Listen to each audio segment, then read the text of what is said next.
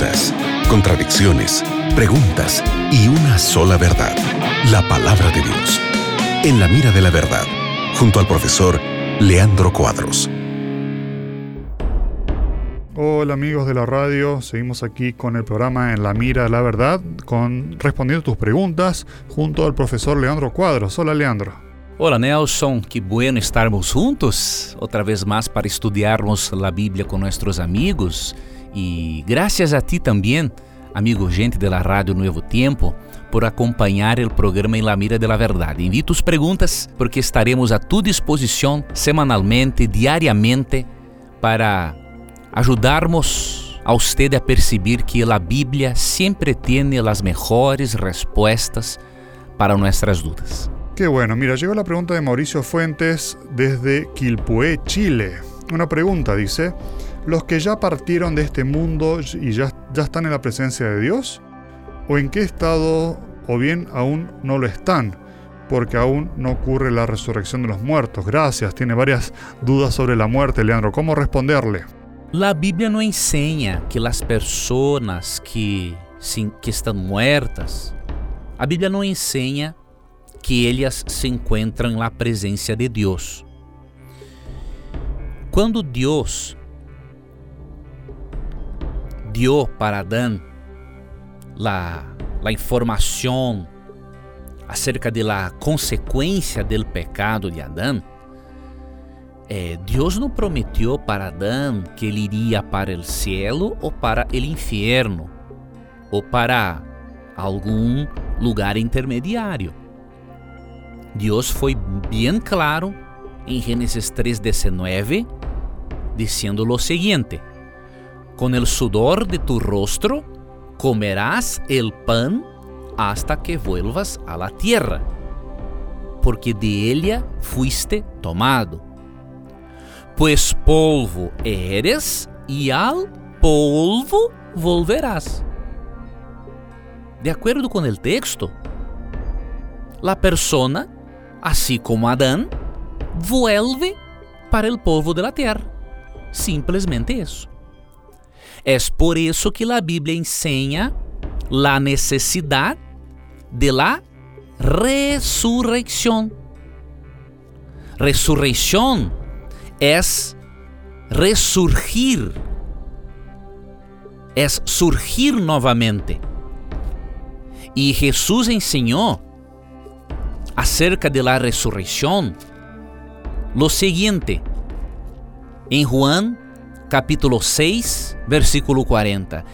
E esta é a vontade del que me ha enviado, que todo aquele que vê al Hijo e crê en él tenga vida eterna, y yo lo resucitaré en el día postrero.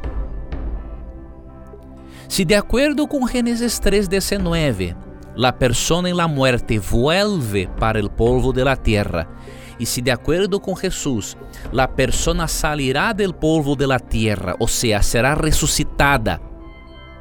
Quando Jesus volver, isso indica que a pessoa não se encontra na presença de Deus. Se a pessoa está na presença de Deus, não há necessidade de ressurreição, porque a pessoa já se encontra na presença de Deus. Para a Bíblia, portanto, a muerte é um estado de inconsciência hasta a segunda venida de Jesus. E enquanto a pessoa se encontra muerta, La Biblia dice que tal persona no tiene ningún sentimiento. Eclesiastés 9, 5 y 6. Porque los que viven saben que han de morir, pero los, pero los muertos nada saben, ni tienen más paga, porque su memoria es puesta en olvido. También su amor y su odio y su envidia fenecieron ya e nunca mais tendrão parte em todo lo que se hace debajo del sol.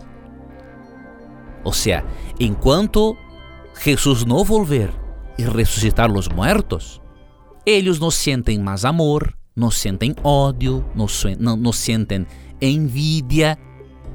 Como diz Eclesiastes 9:5, nada sabem. Por eso, en resumen, la muerte es una enemiga, de acordo com 1 de Coríntios, capítulo 15. De acordo com 1 de Coríntios, capítulo 15, a partir do versículo 16 hasta 23, em la verdade 26, a Bíblia disse que a morte é nosso enemigo. Se durante a morte a pessoa se encontra na presença de Deus, então a morte não é um inimigo, é amiga, porque leva a pessoa hasta a presença de Deus. Pero a 1 de Coríntios 15, 26 disse: E el postrer enemigo que será destruído é a muerte. Por isso a muerte é nossa inimiga, porque em la muerte deixamos de existir porque volvemos para o polvo de la tierra, de acordo com Gênesis 3:19. Durante a muerte não temos consciência ni sentimentos, como ensina Eclesiastes 9, 5 e 6, e volveremos ou melhor, os muertos volverão a ter consciência e sentimentos quando Jesus ressuscitar os muertos em sua segunda venida, de acordo com Juan 6:40. El enseño, a enseñança bíblica é clara. Basta solamente aceptarmos a lógica bíblica. Muy bien, un saludo a toda la gente de Chile. Gracias Mauricio por tu pregunta. Y sigan enviando sus preguntas que en cualquier momento regresamos con el programa En la Mira de la Verdad. Muchas gracias Nelson también por tu compañía en el programa En la Mira de la Verdad. Gracias a ti, amigo gente. Y te recuerdes que en nuestro programa, siempre que tengas coraje de preguntar, la Biblia tendrá coraje de responderte. Un abrazo, que Dios le bendiga. Acabas de escuchar En la Mira de la Verdad, junto al profesor Leandro Cuadros.